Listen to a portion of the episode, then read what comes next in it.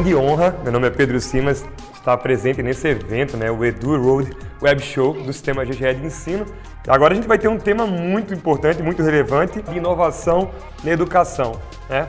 Séfora, tudo bem? Qual é a expectativa para esse momento do professor Luciano Meira? A expectativa é maior é, diante de tantas já discussões pertinentes para o que nós aqui vamos ouvir, mas espero que seja assim tão proveitosa quanto eu sei que vai ser proveitosa, mas que surjam aí é, diversas é, ideias e principalmente que tiremos aí nossas dúvidas e sairemos daqui bem melhor do que antes, né? Uma transformação digital também. Vamos começar esse evento, essa palestra, né? Transformação digital do espaço escolar a aprendizagem no centro. Eu chamo o grande mestre, professor Luciano Meira, PhD em Educação Matemática, mestre em Psicologia Cognitiva e bacharel em Pedagogia, além de tantas outras coisas mais. Mestre Luciano, uma grande honra. É um enorme prazer estar de volta aqui para as escolas, os educadores e educadoras do sistema GGE. Muito obrigado por esse convite. As escolas estão mudando, né? E os papéis estão se ressignificando. Sala de aula já se chama de ambiente de aprendizagem. O que, que é essa aprendizagem no centro e o que, que é essa transformação digital? Transformação digital é diferente de digitalização de processos? Eu vou começar por essa reflexão que o Pedro propõe, né? Aprendizagem no centro.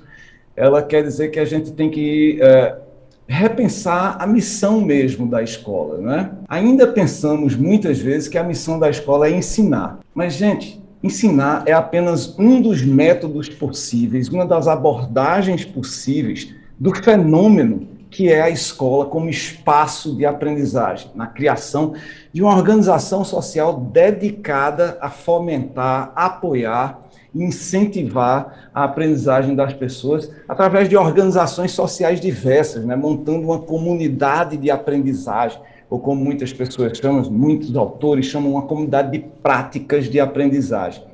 Então, ensinar é só um jeito de promover isso. Tem vezes que a gente tem que ensinar coisas? Tem. A gente tem que, eh, de uma certa forma, apresentar de forma explicativa, explanatória, coisas. Isso é o que eu chamo de ensinar. Mas essa, essa não é nem de longe, talvez, a principal coisa que a gente deve estar fazendo na escola. A gente deve estar incentivando a emergência de cenários de aprendizagem com foco no que eu vou chamar aqui imersão de experiências do estudante e dos educadores e educadoras em experiências significativas, de preferência, experiências que sejam materialmente relevantes, ou seja, coisas que as pessoas possam dar materialidade aos aspectos imaginativos da criação do conhecimento, tá? aos aspectos inventivos da criatividade.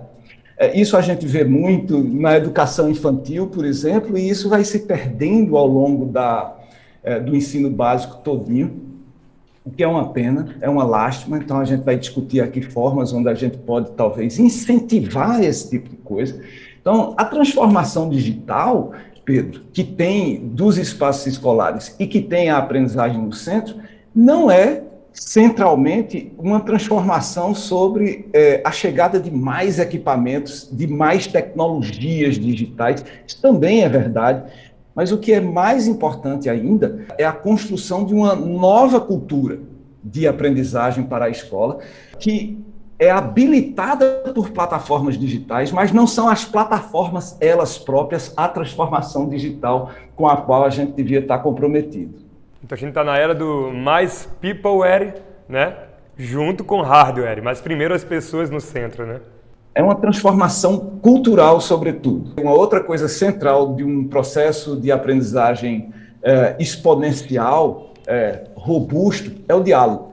Talvez não, há, não, não exista outro mecanismo mais importante para a aprendizagem do que as trocas dialógicas, do que o que alguns autores chamam a outridade, né? trazer o outro para dentro das suas reflexões é, na exploração de um campo de conhecimento qualquer. E é por isso que o ensino, de novo, não é a melhor ferramenta para isso. O ensino no modelo expositivo, o ensino no modelo explanatório, explicativo, é, de broadcast, não é o melhor modelo para isso, porque ele permite menos é, diálogo do que é, em outras práticas é, que eu vou exemplificar aqui, como, por exemplo, desenvolvimento de projetos, outras coisas que a gente reputa como muito difíceis de implementar na escola, Mas tem formas fáceis, ou mais fáceis, ou menos difíceis, pelo menos, de fazer isso. Tá? Porque às vezes a gente pensa, ah, eu só vou fazer o desenvolvimento de projetos, ou eu só vou apostar na cultura maker, quando tiver aquele, é, aquele espaço maker com impressoras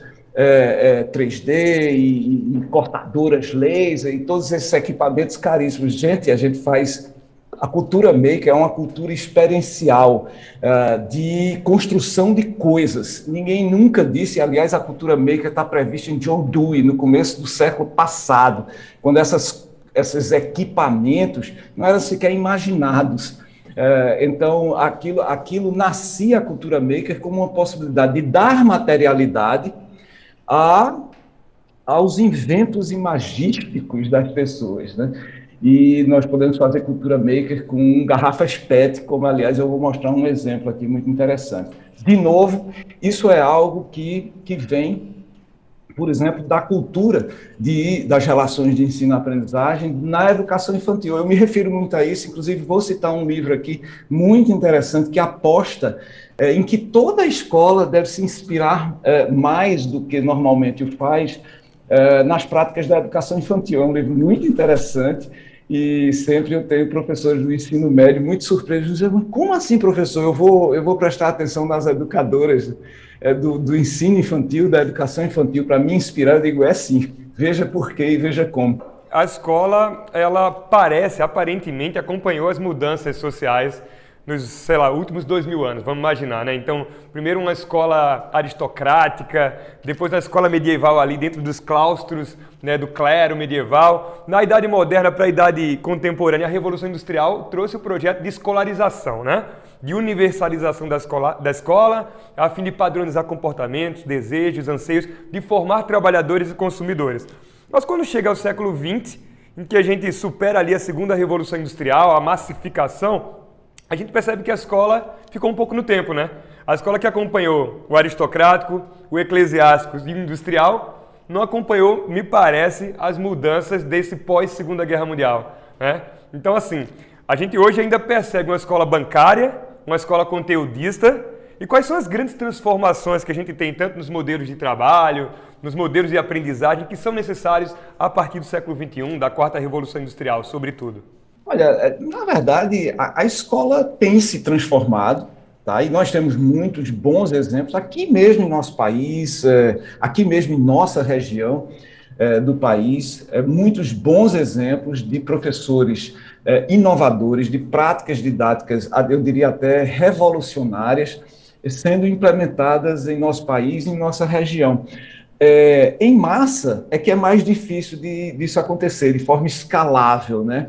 Em geral, de qualquer forma, é, as mudanças sociais elas demoram algumas décadas. Alguns autores falam em até 50 anos, eu acho um pouco exagerado, mas é, essas mudanças elas demoram até 20 anos ou 30 anos, é, 20 anos em média da, nos meus estudos, para chegar de forma mais impactante na escola. Então, é como se estivéssemos no começo do ano 2000. Ora, é, se a internet no Brasil chegou em 1994, então nós estamos na escola no começo da internet. E veja que, que algo que não é coincidência, apenas muito recentemente aprovamos um projeto de lei no Congresso Nacional que é, obriga os governos a é, de fato, né, porque isso sempre foi uma promessa adiada, mas de fato levar é, conectividade do ponto de vista de é, acesso à internet, ainda vão faltar outras coisas, porque conectividade não é tudo, acesso é um mix de conectividade, mais dispositivos, mais recursos digitais, pode conversar mais sobre isso,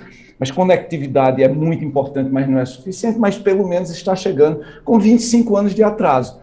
Então, é, as mudanças, enquanto está todo mundo, né, algumas pesquisas mostram que é, no ensino médio de sistemas públicos de ensino, alguns sistemas públicos, 100% dos professores têm smartphone.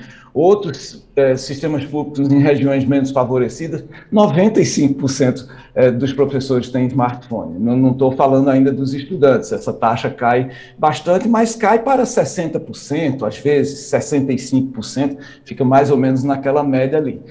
É, mas do ponto de vista da instituição escolar, 25 anos depois, chega-se a algo que foi criado, ou que aterrissou no Brasil em 1994, mais ou menos. É, então leva-se um tempo, de fato. Por quê? Porque a escola, como instituição e com é, atores né, muito diversos e com comprometimentos é, muito delicados com, com crianças, com jovens, é, pré-adolescentes e adolescentes, e comunidade, a comunidade, os educadores, os gestores, as secretarias de educação, os governos, os sistemas privados de ensino. Então, tem uma diversidade muito grande de atores, com diferentes propósitos, às vezes, alguns modelos comerciais diversos. Então, vocês podem imaginar a complexidade desse sistema para acolher inovações e mudanças, transformações sociais profundas. Então, leva um tempo.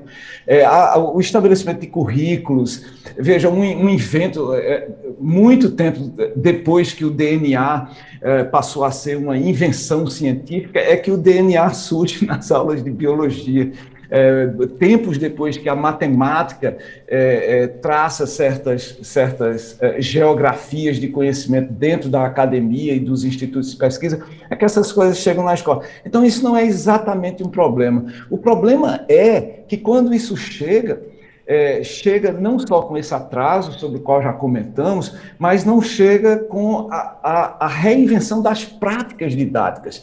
Então, o que, que não tem mudado na velocidade que seria necessário, é, é o acolhimento de práticas didáticas inovadoras, mas isso tem solução também.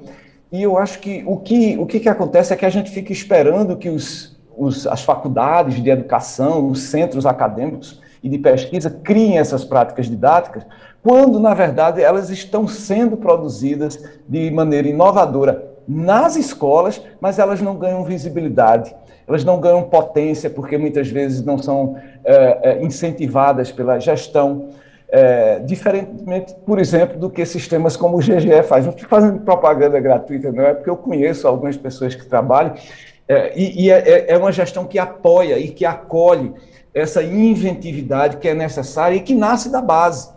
A gente não vai ficar esperando as faculdades de educação criarem essas, essas novas condições e esses novos cenários de aprendizagem, porque eles são muito mais localmente relevantes, sabe, Pedro? Então a gente precisa, na verdade, é incentivar redes é, de criação de práticas didáticas inovadoras nas escolas, como aliás já existem, mas elas precisam ser muito mais fortalecidas e escaláveis do que atualmente são.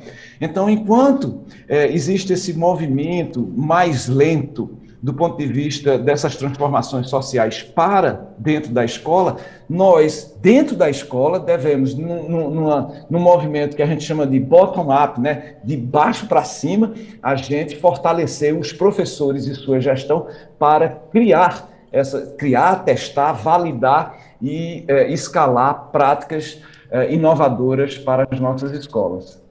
Muito obrigado. Muito respondi, obrigado. Pedro. Eu, eu fiz um, um, arco narrativo aqui enorme. Eu espero ter endereçado sua questão apropriadamente. É, ficou muito claro que as escolas hoje são, sobretudo, redes, né? É importante fomentar, estimular essas redes e identificar onde essas inovações estão surgindo para impulsioná-las, né? Precisamente, precisamente. Até porque inovação e transformação digital só ocorrem em rede. Né? É um fenômeno que eu chamo de ecossistêmico. Você não inova sozinho, você pode até inventar alguma coisa sozinho, mas para isso virar inovação, precisa de uma audiência que deseja, precisa de processos que tornem aquilo factível, ah, precisa, é, é, você precisa montar, então, uma, uma rede que torna aquilo sustentável no tempo. Então, você pode até é, é, desenhar uma prática inovadora, mas se você não, não impactar outros educadores da sua rede com aquela prática e ela não se replicar e enfrentar novos desafios e contextos de uso, ela, essa prática morre. A gente começa a pensar muito bem o modelo de trabalho está mudando, né? a gente tem inovação, tem rede, precisa estimular rede, precisa fazer com que né, as inovações de fato gerem valor para serem inovações para as pessoas, que elas reconheçam isso, e isso passa muito, muito distante do, da escola apenas de artefato, né? da ideia de que modernizar a educação, trazer cultura digital, é trazer aportes digitais. Eu me lembro recentemente, em 2010, 11, a gente teve aquela onda dos tablets, né? Escola que tem tablet vai resolver o problema. Não resolveu. Então é muito mais relacionado à cultura da escola, à cultura de aprendizagem do que outra coisa. Totalmente, Pedro. Se você me permitir, inclusive é, corporações inteiras né, dedicadas ao mundo da educação, né, as edtechs, né, muito robustas há 15 anos atrás, seu propósito inteiro era a distribuição de tablets. A missão era distribuir tablets. E eu perguntava assim, mas o que, o que vai junto dessas coisas, né?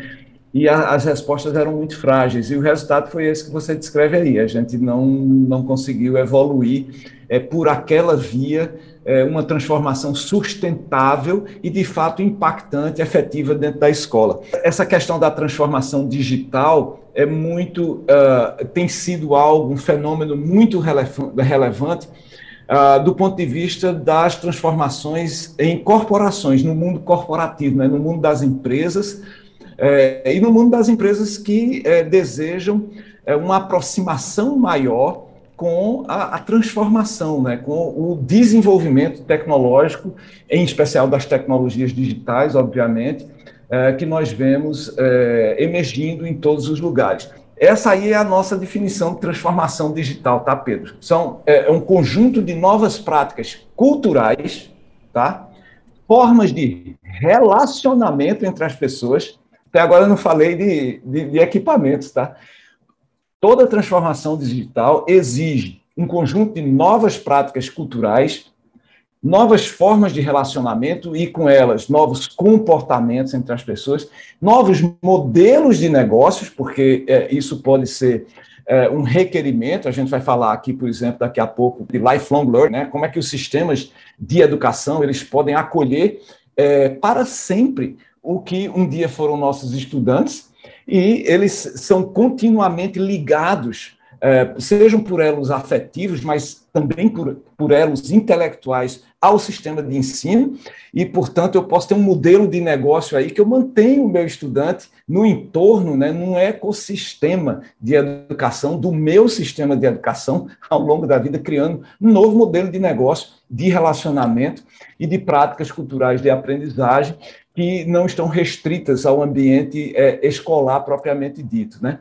Mas, revendo, transformação digital é esse conjunto de novas práticas culturais, formas de relacionamento e modelos de negócios sustentados por transações em plataformas digitais. Então, as plataformas digitais surgem a serviço de dar sustentação a essas novas práticas culturais, formas de relacionamento e modelos de negócio, e não ao contrário. A gente não faz uma transformação digital porque eu distribuo tablets.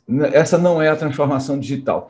Eu é, instituo novas formas de aprendizagem como uma transformação cultural relevante dentro da escola. Então, por exemplo, apostando é, no desenvolvimento de projetos ou no project based learning, ou uh, aprendizagem baseada em projetos, ou aprendizagem baseada em desafios que é, que é algo mais, mais interessante do meu ponto de vista, ou aprendizagem híbrida, ou blended, ou seja lá o que for, é, de todas essas metodologias ativas que hoje compõem um cardápio riquíssimo, é, e às vezes até muito complexo, né, de possibilidades para a montagem de uma nova organização social da escola e, portanto, da entrega de cenários de aprendizagem inovadores. Então, primeiro, eu penso isso.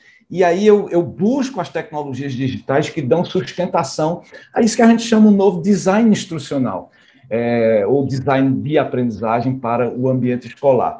Isso tem ocorrido, gente, no mundo do trabalho, os ambientes de aprendizagem que excedem ao espaço escolar, por exemplo. Então, do ponto de vista da corporação, mas isso também serve aos espaços escolares, é uma mudança que vai numa ênfase única no lucro para a construção de propósitos. Né? Isso quer dizer que a corporação nem a escola, obviamente, é, nos sistemas privados de ensino, deixem de pensar é, em fluxo de caixa e lucro. Isso, isso, é, isso é uma obviedade, ninguém é contra isso. Mas é, o lucro é maior se você tem um propósito, tá certo? Se você deixa esse propósito muito claro, porque aí você impacta da maneira mais apropriada e transparente suas audiências. Então, isso do ponto de vista de negócio, tá? Mas em, a, a, abaixo dessa linha de profit aqui, de, de, lucro versus propósito, tem um conjunto de coisas que tem a ver com o nosso comportamento como educadores. Então, e gestores escolares, né? Então, a, a segunda mudança fundamental é, dessa, dessa transformação digital é sair de uma estrutura muito hierarquizada, inclusive de decisão, tá? Para algo que parece mais network, né? Parece mais rede, redes horizontalizadas de troca de, de informação e conhecimento, de sustentação e acolhimento do outro, de empatia, de solidariedade, compaixão. Então você não, você tem uma, uma linha de decisão que não é o diretor, o coordenador e o professor, cada um obedecendo à hierarquia de cima, mas é a construção de times com autonomia é, que possam é, inventar o futuro, possam inventar o futuro. E a gente só inventa o futuro em ambiente de confiança. Ou seja, a inovação só emerge em ambiente de confiança. E um ambiente onde você aposta unicamente numa hierarquia super é, verticalizada, onde você só pode obedecer o de cima, é, esse não é um ambiente propício à inovação. Um ambiente muito mais propício à inovação é um ambiente como você tem, por exemplo, Vou citar um exemplo de fora da escola, porque um dos meus propósitos hoje era trazer para vocês exemplos de fora da escola, para a gente se inspirar na sociedade mesmo, para a escola ser um espelho da sociedade, de uma sociedade transformadora. Você pega uma empresa como o Spotify, tem 5 mil funcionários, o Spotify, uma empresa, empresa finlandesa, cinco mil eh, eh, funcionários espalhados por todo canto. Ele, eles são uma das principais empresas a, a, realizar algo que a gente chama squads hoje. O que, é que são squads? Teams. Squad é um time de até 16 funcionários ali dentro da empresa, onde eles desenvolvem uma coisa que a gente devia ser especialista em desenvolver na escola, que é autonomia. Esse time de 16, aí tem desenvolvedores, designers, eles são responsáveis por um pedacinho do software. E eles têm autonomia para decidir coisas ali, porque eles sabem qual é o propósito do, do negócio eles estão envolvidos. Né? Eles não estão ligados só no, no, profit, no lucro, eles sabem qual é o propósito. Como eles sabem qual é o propósito, eles sabem qual é a, a direção geral que, que, devem se mover. Portanto, a empresa dá para eles as condições para eles desenvolverem de maneira autônoma é, os problemas, suas soluções e as formas de decisão sobre coisas que eles têm dentro desses times. Por que, que a gente não faz isso na sala de aula? Por que, que a gente não faz isso dentro da escola? Tá certo? É times de professores que têm autonomia para inventar novas práticas, novas formas de organização social da escola e é, decidem sobre aquilo porque eles entendem o propósito desse negócio. Eu tenho certeza, e eu já vi isso acontecer, a escola vai se mover mais rapidamente, vai ter mais lucro. se as pessoas se a gente fizer isso, a gente não vai ter lucro, os pais vão todos embora. Não, porque uma, uma das coisas que a gente vai, vai fazer é ter melhores sistemas de, de comunicação e é, visibilização da família dentro da escola. Porque a gente precisa trazer melhor a família, não é trazer mais, é trazer melhor a família para dentro da escola. Para saber, para usar as famílias, é, de certa forma, para esses processos de inventividade que são a marca de qualquer processo de inovação. Eu fui convidado para falar sobre transformação digital, tá certo? Então, assim, a gente tem que apostar na invenção de futuros possíveis. É, o passado está dominado, de uma certa forma. É bem verdade que alguns grupos querem até escrever os passados. Isso é terrível, de uma certa forma, mas a gente está preocupado aqui e ocupado aqui com a invenção desses futuros. Eu acho que Sefra tem, tem questões para mim. Tenho várias. Eu faria diversas, mas vamos lá. Olha só, professor, diante até do que você acabou de falar, né, dessa, dessa questão da sociedade, de como a sociedade ela poderia, na verdade, é, colaborar nesse processo de inovação da educação daqui para frente. Parcialmente você já respondeu, mas de que forma mais, digamos assim, dinâmica? Antigamente nós tínhamos muito um processo da família na escola, hoje você tem uma roupagem bem diferente, porque esse processo de globalização, de mudança de comportamento, de sociedade, fez com que houvesse esse distanciamento e o professor passasse muito a ser o responsável por essa educação completa. Então, a transformação digital, quando você vai pensar na sociedade em si, né, na ação efetiva da sociedade, como ela poderia contribuir nesse processo de inovação? Eu já dei a, a, a pista aqui que a escola tem que se inspirar na sociedade. A escola não pode mais é, é, ficar mergulhada no seu, nos currículos formatados dentro da academia, e a academia está mudando, a academia está mudando, por exemplo, seus processos extensionistas. Né? A extensão é algo é, que pertence ao eixo central da, da organização da academia há, há muitas décadas Mas agora a gente, na academia, a gente tem um novo entendimento da extensão como algo que pode é, ofertar é, em parceria com a sociedade, com a comunidade, é, plataformas de visibilização de soluções que são é, criadas no contexto dessa disso que a gente chama a sociedade, né? ou seja, fora do mundo acadêmico. Então, isso a gente está tá, tá dando mais visibilidade e, e traduzindo isso em regras específicas de como a gente faz. A escola, como você disse, ela se afastou da família, é, vários processos históricos envolvidos aí mas é hora da escola ganhar uma, uma centralidade é, para a própria família. A família também se afastou da escola, tá? Então, o mundo do trabalho fez exigências é, que, que é, incentivou esse tipo de afastamento. Então, vários processos históricos que acabaram por causar isso. E a gente está num momento histórico muito delicado, onde isso, é, por exemplo, com coisas como homeschooling, é, que tende a, a, a, uma certa, da maneira como está sendo construído, uma desvalorização dos próprios processos escolares, o que é um perigo, não só para as redes públicas de ensino, mas também para as redes privadas. Né? Estou trazendo esse alerta aqui, mas é uma discussão que está é, encaminhada uh, no Congresso Nacional e precisa, precisa do, da nossa reflexão.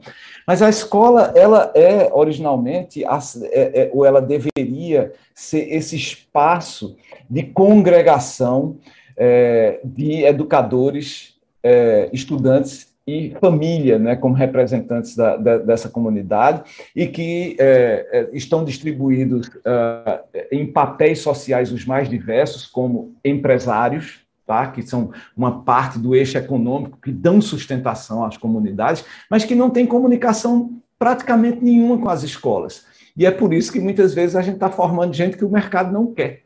O mercado não quer porque o mercado não teve voz, não tem voz em canto nenhum, o mercado não sabe nem o, o mercado, né, como a gente diz, uhum. mas assim, o mundo do trabalho não sabe nem onde a escola da comunidade fica, tá certo? O dono do comércio, dos negócios locais, não tem nenhuma relação com as escolas, na, na pior das na melhor das hipóteses, na verdade, é, seus filhos e filhas vão para a escola, mas nós não os escutamos pois, é, para tomar como esse exemplo, o dono de um negócio numa comunidade local, ele ou ela é uma dessas pessoas que pode estar informando para a escola tá, o que está acontecendo na comunidade. Não é? Quais são os negócios que sobrevivem, quais são, quais são as dores dos negócios locais para os quais a escola poderia estar estudando.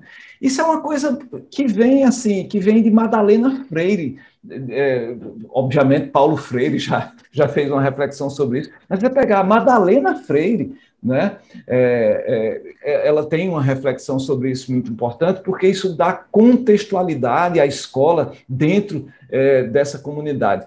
Então, como é que a gente faz para estabelecer os canais de comunicação que são é, culturalmente relevantes para essa pessoa de negócios chegar na escola e dizer: eu tenho um problema? E eu gostaria de uma reflexão aqui, porque, porque esse problema eu acredito que é do mundo da matemática, é do mundo da educação financeira, e vocês têm 50 pessoas ali refletindo sobre isso. Aqui o problema que eu tenho. e eu, eu preciso de ajuda, tá certo?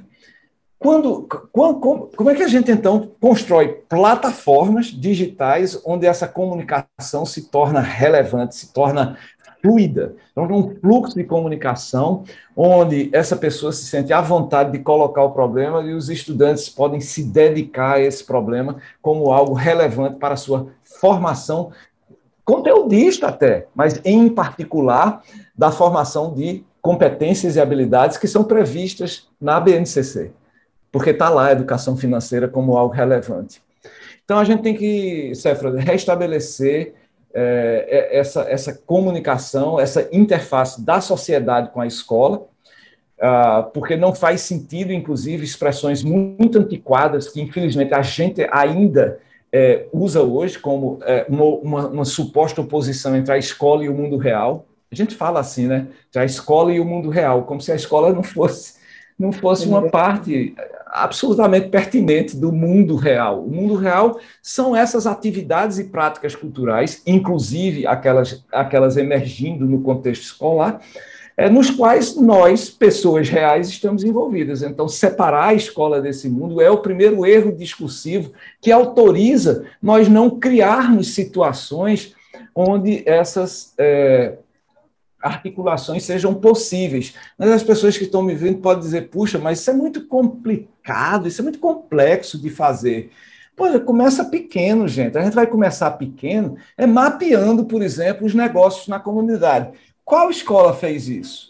Qual escola está fazendo isso agora, nesse momento? Você, nós sabemos né, onde vocês se localizam, quais são os negócios locais, nós nem sabemos quais são os nossos os negócios que dão sustentação às, às comunidades da qual a escola supostamente participa. Então, se a gente mapear isso, já é um avanço. Né? E como é que a gente faz para mapear isso? Vocês vão contratar um especialista em mapeamento de negócios? Não. Né? Isso é fazer parte da aula de geografia humana. Né? e aí você tem. Agora, agora, peraí, mas é transformação digital, professor. A gente vai sair na rua? Não precisa, porque você tem Google Maps. O Google Maps já fez isso. Você só precisa abrir o Google Maps, e eu me lembro aqui que tem uma cena de Bacurau, né, o filme é, brasileiro lançado recentemente, onde lá na cidade de Bacurau, o professor, né, ali no meio da rua, junto às crianças, é, no entorno de um tablet, não para recepcionar ou admirar o tablet, mas para transformar aquele pedaço de chão ali numa visão do futuro da sua comunidade através do Google Maps.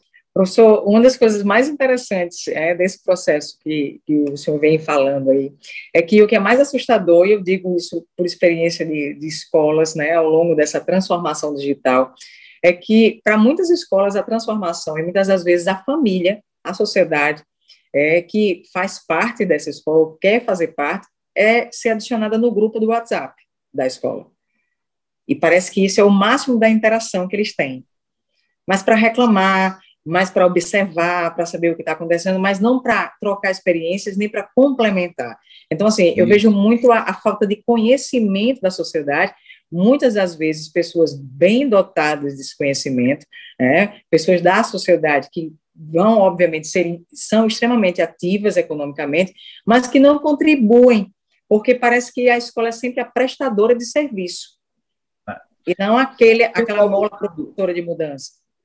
Perfeitamente. A gente vai mudando isso de pouquinho, Cefra, não, não tem jeito. Eu tenho aqui uma. Eu sou uh, próximo, mais ou menos próximo do da pessoa que fundou e do diretor-geral da Faculdade Pernambucana de Saúde, que é uma das primeiras faculdades do Brasil, fundada já há uns 10 anos, que apostou fortemente no PBL, né, aprendizagem baseada em problemas, para uma faculdade de medicina. Tá? Então, desde o dia 1 dos cinco anos que, do, dos seus estudantes lá, eles entram em pequenos grupos de 12, onde eles vão fazer estudos de caso do dia 1. Um. Dia 1, um, ó, tá aqui, tem essa pessoa com esses sintomas, o que, que você acha? Os estudantes até surpreendem, eu não acho nada. Então, então, tome esse livro aqui, estude, e na próxima vez que esse grupo se encontrar, você vai ter que achar alguma coisa.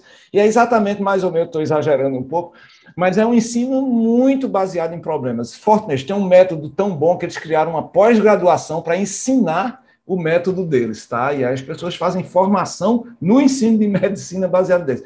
Mas eu estou contando essa história só para dizer que uma vez ele me disse, Luciano, eu passei dois anos da minha, da minha vida aqui como diretor da faculdade, é, explicando aos pais, e às vezes, muitas vezes, à mesma família, é, de novo e de novo, é, por que, que a gente estava fazendo isso e que eles acreditassem que ia dar certo, porque a gente tinha certeza que ia dar certo, porque a gente foi nos lugares onde estava sendo feito, coletou evidências, e a gente tem evidências para mostrar, mas toda semana eu passava a maior parte da minha semana, ele até sentado naquele banco ali, que é, tem uma, umas árvores bonitas, eles ficam no IMIP, é, é, acolhendo famílias porque elas desesperadas dizem, meu filho não está estudando nada, eu não vejo meu filho estudar, ele diz que não tem aula, é, então diz que é uma bagunça. Aí ele diz, não, bagunça não é não, eu vou, eu vou levar você para ver os grupos estudando. Aí eles levavam, né, e estava todo mundo em umas salinhas lá, todo mundo sentado com 12, com um mentor, às vezes sem um mentor, às vezes com uma plataforma,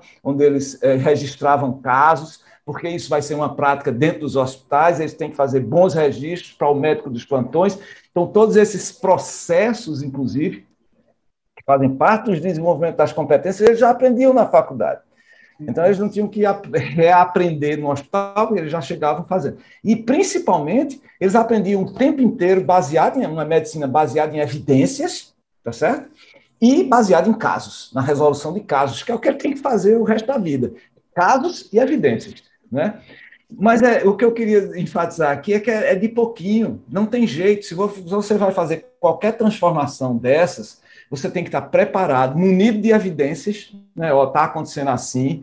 Você tem que criar confiança, porque você tem que ser transparente e dizer: olha, não deu certo desse jeito que eu estava fazendo, mas eu vou tentar desse outro agora, porque tem mais evidências, inclusive. Então a gente vai naquela direção ali. Confie que vai dar certo. Já deu certo aqui, aqui e aqui. É, lembre que a gente já fez assim e deu certo também.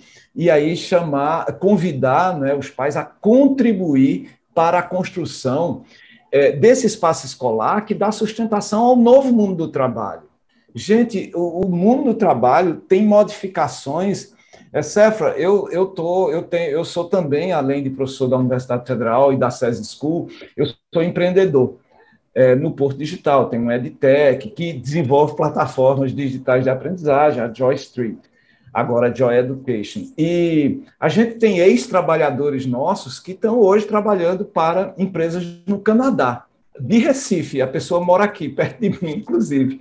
É, mas ela foi trabalhar para uma empresa no Canadá, porque o mundo do trabalho tem essa dinâmica de absorver as condições é, locais e globais ao mesmo tempo. Então, com o trabalho remoto, é, a gente está disputando salários com Portugal e Canadá. E isso é um desafio tremendo, é, porque, obviamente, o, o euro ou o dólar são, estão bem mais valorizados que a nossa própria moeda. Então, assim, isso é uma, uma, mudança é, muito simples, é um exemplo muito simples. Não quero nem falar de robótica e inteligência artificial, que são coisas ainda mais sofisticadas, que estão emergindo numa velocidade estonteante, mas eu estou falando de condições reais agora que estão acontecendo. Então, como reagir, a, ou, ou como, na verdade, reagir não, como se reinventar para esse novo mundo do trabalho, onde você pode, na verdade, de Recife, do Recife, aliás, trabalhar para qualquer lugar do planeta. Professor, a, a vaga para ministro da Educação está aberta, né? O senhor está sabendo. Seria, seria uma candidatura, assim, exemplar, né? Para uma, uma mudança radical, pelo menos com habilidade, com competência, isso aí seria nato. Mas, infelizmente, as Mas... pessoas que não estão aptas ainda. Mas um Agora você despertou a minha curiosidade. O ministro caiu? Não, mas ele já tem que cair, ele tem que ir embora ah, já. As habilidades são mais pertinentes. Professor, olha só, tem uma, uma pergunta aqui, é que diante dessa transformação digital, é, é, aconselhável manter, por exemplo, os horários tradicionais nas escolas ou propor uma nova agenda e uma nova mudança? Eu acredito na inovação de forma encapsulada, viu, viu Cefra, que eu chamo encapsular a inovação. Eu, eu é, do ponto de vista de instituições como a escola, que, como eu disse, tem uma teia de, no, isso no mundo corporativo chama stakeholders, né? esse nome bonito só para dizer que são é, é, diferentes papéis sociais que têm interesse naquela instituição, né? como eu disse, tem os estudantes, os educadores, gestores, é, os, os, proprietários do sistema, é, os, as famílias, a comunidade, o mundo do trabalho, são todos que a gente chama de stakeholders, né? Então, quando você está numa situação dessa e lidando com algo tão, tão uh, às vezes, frágil como a educação uh, de menores, né, de crianças e, e, jovens adolescentes, eu sou contra qualquer coisa que seja disruptiva. Né? Então, eu vou mudar tudo de uma vez. Vou mudar o currículo, vou mudar a relação com os pais e, a, e as mães, vou mudar a relação com, com, o mundo do trabalho, vou mudar a, arquitetura da escola. Vou, não vai sobrar nada. eu, não, eu, eu realmente acredito muito numa forma encapsulada de inovação, portanto, coisas que a gente pode começar a mudar segunda-feira inclusive num, num, sistema onde, onde eu, eu, listo todas as coisas que eu faço, né? a gente chama isso solução das três caixas para a reinvenção do futuro. Eu listo, eu, eu listo tudo que eu faço e ponho em três caixas distintas, tá? Uma é, que eu chamo de operar o presente, coisas que eu não posso deixar de fazer, porque eu vou operar o fluxo de caixa e eu vou à falência, então tem que fazer aquilo, não tem jeito, tem que fazer aquilo agora, hoje. É, então, é, é, aquela planilha tenho que preencher, tá? Então, isso é uma, a planilha X tem que preencher. Então, bota na caixa do, é, do operar o presente. Coisas que eu preciso começar a ir esquecendo gradualmente, né? Eu chamo essa caixa de esquecer o passado. É, então, são, são, por exemplo, itens do currículo que não, não importam mais ou podem ser facilmente substituídos por, pelo desenvolvimento de uma habilidade específica prevista lá na, na BNCC e que não precisa ser exercitada com aquele, é, aquele item conteudista do currículo, que inclusive não tem eco nenhum é, no mundo do trabalho. É, as crianças não, não, não aprendem nada com aquilo, enfim, nós professores sabemos quais exatamente são essas coisas que a gente pode ir gradualmente esquecendo, porque tem tópico demais, e a ideia agora não é ter mais lista de tópicos, a ideia é apostar realmente no desenvolvimento de uma habilidade que usa os conteúdos para exercitar a habilidade. Veja como é diferente. Não é ensinar o conteúdo, é olhar para o conteúdo e ver, ok, qual dentre estes aqui eu exercito melhor aquela habilidade ali. Aí eu, e os outros eu ponho na caixa de gradualmente esquecer o passado. E a terceira caixa, Cefra, é inventar o futuro. Nós, educadores somos essencialmente, essencialmente viajantes do tempo. Eu gosto de criar essa imagem aqui. Como? Tem inclusive um livro bem legal do Bob Johansen, né, de um instituto chamado Institute for the Future, quer dizer, Instituto para o Futuro. É um grupo de futuristas na Califórnia, não é futurólogo, tá? Futurólogo é o cara que tenta prever o futuro. O futurista é o cara que se dedica e se ocupa de inventar futuros plausíveis. Isso é muito interessante. Isso depende de estudos de passado e de condições é, presentes, é, baseado em muitos dados e dados e tendências e coisas dessa natureza.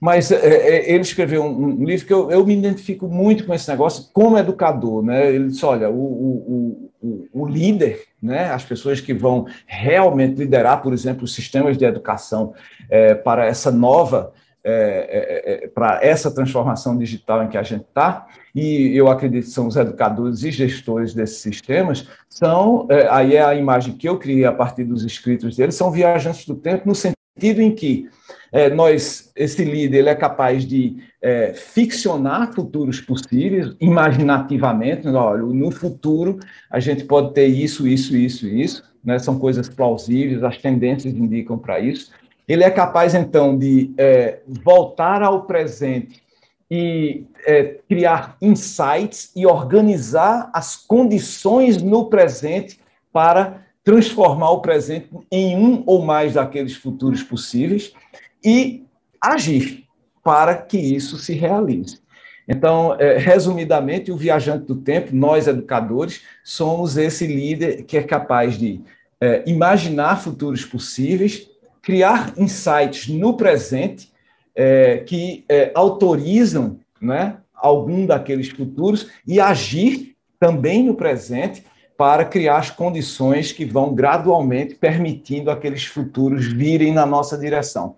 Eu uso uma expressão que o meu irmão Silvio Meira, né, que vem do campo das ciências da computação, criador do Porto Digital, né, um, um visionário futurista, ele diz que o futuro vem do futuro. E ele vem nesse sentido, né? porque a gente cria no presente as condições que autorizam esse futuro a se aproximar da gente, é, um daqueles futuros que a gente criou imaginativamente. É, então, assim, é, é, quando a gente encapsula a, a, a, inovação, a gente vai gradualmente trazendo esses futuros plausíveis é, para mais perto do presente e, portanto, no nosso caso, mudando os espaços escolares de maneira transformadora. Mestre Luciano, Tem algumas perguntas aqui, tá? É, uma do professor Damião Pereira. Ele fala assim: Professor Luciano, será que não precisamos instituir a primeira escola verdadeiramente democrática, onde os alunos, pais e toda a comunidade escolar possam decidir os próprios caminhos da escola? E aí, essa reflexão me lembra, vou aproveitar uma outra, fazer duas em uma, outra pergunta, que é, muito se fala no mundo da, da, tecnologia, das startups, dos negócios, que a gente vive hoje um mundo líquido, né? Tem o termo VUCA, bem corrente, o mundo bunny, o mundo não linear, o mundo da ansiedade, da imprevisibilidade. Uh, como é que a escola ela pode se nutrir da própria escola, das próprias relações que ali existem? Como é que a escola pode aprender com os alunos a fim de saber quais decisões tomar? Porque uma coisa que tira o sono dos gestores é, tá tudo mudando muito rápido, e eu não entendo esse jovem geração Z, Ctrl Z, Alpha, até geração C que está chegando aqui na escola. Eu não consigo acompanhá-lo. Como a escola pode ouvir mais para poder, daí, né, definir essa sua bússola, o seu norte, as suas mudanças? E como criar, como o professor Damião perguntou aqui, essa escola verdadeiramente democrática? Sensacional, Damião. E para que isso não seja apenas uma utopia, porque eu imagino algumas pessoas ouvindo isso, Damião, e Pedro, elas vão dizer: ah, mas isso é, isso é muito bom, mas isso é uma utopia. Tá, então vamos trabalhar é, processos específicos e muito materialmente relevantes, plausíveis, para criar esses futuros aí. Tá? Fazer, dar materialidade a essas utopias. É exatamente esse o nosso trabalho de educador. Uma utopia é uma invenção de futuro plausível tá? Que é plausível. Já foi demonstrado que é possível. Em, em, lugares como eh, Finlândia e Canadá, isso acontece o tempo inteiro. Então, é possível aqui também.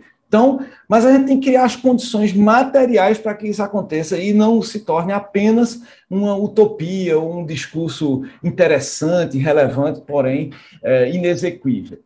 Falo duas coisas aqui que são, que são coisas já amplamente testadas e que dão certo se bem feitas, e por isso precisa de dedicação e trabalho. Uma são os grêmios. Olha que coisa. lembra dos grêmios?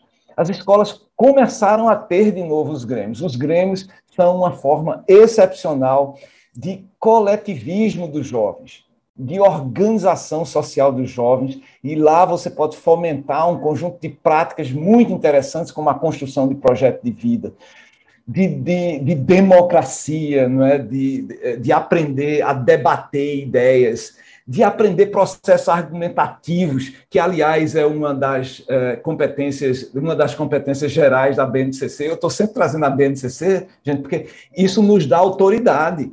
É um documento oficial que tem que ser implementado, diga-se de passagem, quando, como o Cefra é, é, indicou, a gente tiver um MEC de novo, isso tem que ser implementado.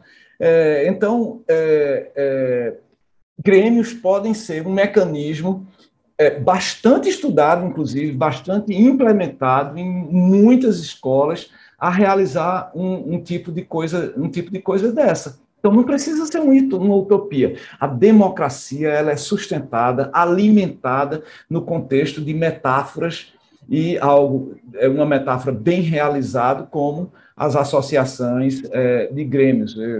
Aqui em Recife, por exemplo, eu, eu fui convidado, né, foi um dos, um dos convites mais bacanas, além desses que eu recebo aqui, que eu já recebi nos últimos tempos, eu fui convidado para discutir com os jovens do Grêmio, da escola Cícero Dias, é uma escola técnica estadual, aqui, que tem todo um, um, processo muito interessante de organização, uma escola apoiada pela, pelo CESA, né, que é o Centro de Estudos e Sistemas Avançados do Recife, uma empresa âncora do Porto Digital. Aliás, o Pedro é, é estudante de mestrado né, na CESA School, que é o braço educacional do CESA, e o Instituto Oi Futuro.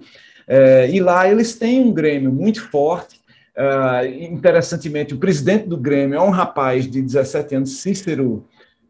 Desculpa, uh, Vinícius, Cícero é o nome da escola, Vinícius, é, Vinícius Nazaré, é, que é CEO de uma, de uma empresa de software que ele fundou junto com estudantes na escola. Ele já está envolvido no mundo do trabalho. Ele ainda é terceironista, se eu não me engano, na escola, mas ele também é presidente do Grêmio. Me convidou para um debate com ele próprio e outras pessoas do Grêmio, algo sensacional, uma auto-organização que desenvolve a autonomia dessas pessoas de maneira brilhante. Essa é uma forma do estabelecimento é, da democracia é, no espaço escolar.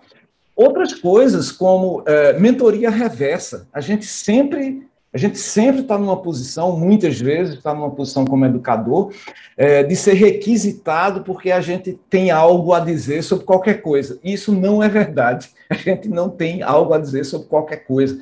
A gente, no máximo, sabe alguma parte daquele conhecimento específico que a gente desenvolveu nas nossas nas nossas disciplinas de formação. Então, mentoria reversa permite incentivar isso na escola, permite uma abertura é, através da qual o estudante ensina ao professor coisas que ele sabe fazer. Eu fui uma vez numa, numa dessas escolas que eu circulo e eu fui convidado a falar para, é, não para os professores, mas para os jovens. E aí, uma das coisas que eu fiz lá, eu disse, olha, eu, eu não conheço vocês, eu queria conhecer. O que, que vocês fazem? Aí, a gente assiste aulas. Não, mas, pô, além disso, não é preciso que vocês só assistam aula e tal. E rapidamente a gente chega, por exemplo, a uma jovem que tem um canal de YouTube sobre moda que tem 70 mil seguidores, tá? que já está monetizando, inclusive. Então, a pessoa ganha dinheiro é, no, no segundo ano do ensino médio, é, monetizando ali o, o, seu canal, falando sobre moda e coisas que, que pá, ela, ela entende, não que eu queira necessariamente aprender algo sobre moda, mas ela entende como monetizar um canal na internet. Isso tem muita. Isso, tem, isso é um conhecimento muito especial é, que pode ser ensinado, ela pode dar palestras na escola sobre isso. eu posso usar também outros aspectos do conhecimento dessa pessoa e de tantas. Então, uma das perguntas é para é, realmente o estabelecimento de uma democracia é: tudo bem, a gente pelo menos sabe quais são as competências instaladas no, no nosso corpo docente? Tá? Quem é que toca guitarra? Quem é que tem uma banda? Quem é que tem um canal de YouTube? Quem é que tem, é, quem é que tem essas APIs da, do Spotify? Tá certo? É, quem, quem, quem então, eu, a gente falou rapidamente do mapeamento né, dos negócios na comunidade. Você pode fazer um mapeamento através de plataformas digitais usando Google Forms para dentro da comunidade escolar. Diz, ok, quem faz o que aqui? Quem eu posso relacionar com quem? Porque eu, eu, eu me lembro, teve um tempo que eu já fui é, diretor executivo de uma banda de rock, certo? é, e e era muito engraçado a forma como os jovens, eu era muito mais velho, eu era, na verdade, padrasto de dois deles, é, e eles tinham redes na, na, na, cidade de conhecimento sobre, por exemplo, se um baterista adoecesse, onde, que banda semelhante a eles, eles tinham contato para pedir emprestado baterista, por exemplo. Era uma rede de coisas que você poderia começar a estabelecer na escola, mas a gente não faz a menor ideia de por onde começar pois uma forma muito material de fazer isso é mapear as competências que existem na escola, porque esses jovens podem estar precisando uns dos outros. Então, tem mentoria reversa, tem mentoria horizontalizada, peer tutoring, né, que a gente chama, tutoria entre pares, e tem a formação de grupos, né, uh, que não precisam ser de estudos, mas grupos de, do exercício da cidadania. Você pode ter um grupo ali interessado em política, por exemplo. E aí eles vão trabalhar junto com o MAP Educação, que é uma ONG é, que mapeia é, é, e, e, fomenta uh, o exercício da política dentro das escolas, da qual, por acaso, eu sou, eu sou conselheiro, eu faço parte do conselho é, do, do, grupo consultivo dessa, desse, desse grupo, chama MAPA Educação. Então, é para isso que servem os mapeamentos, e essa é uma forma de você gradualmente ir exercitando as bases é, da, é, de, de, dessa democracia é, que tem contornos reais e concretos dentro da escola. Bom, é, o professor Damião fez uma pergunta muito relevante, com resposta hiper relevante também. Infelizmente, o tempo é muito curto, mas eu gostaria de fazer uma última pergunta. Uma hora é pouco, tinha que ser três horas aqui, um bate-papo, um talk gigantesco. E desde já eu agradeço muito a sua presença e queria deixar uma pergunta que, assim, se envolve aí com as considerações finais também. Dentro desse, vamos imaginar a área de design de futuros, naquele né, triângulo do futuro, o que é, que é plausível, o que é, que é factível, o que é, que é desejado e o que é, que é possível. o que, que a gente pode aprender nesse momento de transpandemia e levar para pós-pandemia dentro das escolas? Quais são os aprendizados, as aprendizagens, enfim, o que a gente leva de fato como lição aprendida para melhorar o ambiente escolar, para garantir mais aprendizagem e também como essa transformação digital pela qual a gente está passando, meio que a força, forçadamente em muitos casos e acelerada, como ela pode considerar também o socioemocional dos alunos. Né? A gente sabe que esse momento, esses dois anos de pandemia que a gente tem já vivido, são dois anos bastante prejudiciais né, para o emocional de, de, desses jovens, enfim. Como é que a gente pode, através da cultura digital, considerar esse emocional, melhorar o ambiente de aprendizagem e também o que a gente leva de aprendizado para melhorar a escola daqui em diante? A primeira pista é, do que, que a gente é, deveria apostar nesse momento é que, se não houve uma transformação cultural do ponto de vista do exercício de novas é, é, de novos cenários e organizações sociais na escola, não foi transformação digital, foi meramente ensino remoto. Foi uma transposição é, do modelo tradicional de entrega de conteúdo, com aposta é, muito grande em disciplina e certificação, como eu costumo dizer. Né? Foi a replicação através de plataformas como essa aqui, né, de videoconferência, de um modelo, é, no meu entendimento, falido, é, que entende a escola como um grande engenho de entregar conteúdo com fins de certificação.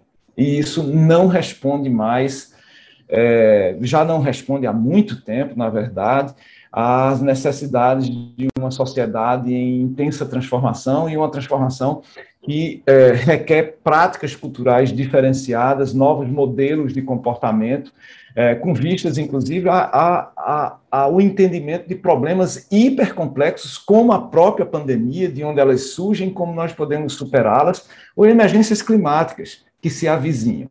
Então, a gente precisa de resolvedores de problema, pessoas capazes de colaborar, pessoas com o que a gente chama de design mindset, né? Pessoas capazes de criar alternativas relevantes, factíveis e desejáveis para os futuros, uh, uh, os futuros muito frágeis, né? Que se aproximam. É, então, se, se não foi uma mudança cultural, não foi uma transformação digital por definição, mesmo que tenha usado plataformas digitais. Então, essa é a primeira, essa é a primeira coisa que a gente tem que refletir. Mas eu acredito que houve alguma, houveram algumas transformações é, nessa direção. Eu vou dar um, um indíciozinho aqui que saiu numa pesquisa recente do Instituto Península, mostrando que entre 15% e 20% dos professores começaram a, vi, a, ouvir podcasts sobre educação. As pessoas vão dizer, nossa, isso, só isso? Mas, gente, podcast é, é, é, muito geração Z. e os professores, nós, assim, de 30, 40, 50 anos, estamos nos, nos direcionando é, por debates em áudio, né, nos podcasts, que é uma, uma coisa muito contemporânea. Isso é muito legal. Isso é um indício de que há uma mudança comportamental, como houve lá atrás a gente trocar o, o, o, vinil pelo CD, depois o CD pelo áudio em streaming, né, o áudio em plataformas como uh, o, tantas o Spotify, entre outras, né? É, então é, há, há indícios de que essa transformação das práticas culturais relativas, por exemplo, à aprendizagem do próprio educador, elas têm elas têm mudado. Esse é um, um indício pequeno, mas, eh, eh, na minha opinião, relevante. A, a transposição daquele modelo uh, não funciona. Então, portanto, uma outra pista relevante de um movimento de transformação é que a gente, de fato, precisa uh, investir em um design instrucional transformador. Houve no começo, por exemplo, ah, todo mundo vai fazer EAD agora. Nem EAD era. É, era ensino remoto mesmo. Né? EAD exige toda uma reflexão, toda uma, uma estruturação do conteúdo no formato de objetos digitais, que tem uma sequência didática especial, que tem formas específicas de interação, que pode ser até uma, um, um, modelo mais tradicional, como o Moodle, por exemplo, mas pode ser modelos gamificados e dialógicos é, muito mais interessantes, como que a gente está tentando produzir. Eu estou muito instigado, porque a gente está, a gente inclusive sequestrou a sigla EAD, e a gente não usa como educação à distância, mas educação aberta digital. É a mesma sigla, mas uma brincadeira para uma brincadeira séria para dizer, olha, gente, a educação não é à distância, ela é aberta, é diferente, né? Ela é ampla, ela captura as pessoas em lugares diversos, mas as conecta digitalmente em plataformas dialógicas que permitem, de fato, a estruturação de um processo de aprendizagem robusto eh, e fundado em diálogo uh, e imersão experiencial na resolução de problemas. Então, se a gente está fazendo isso, Pedro, a gente está na direção, eu acredito, de uma transformação digital.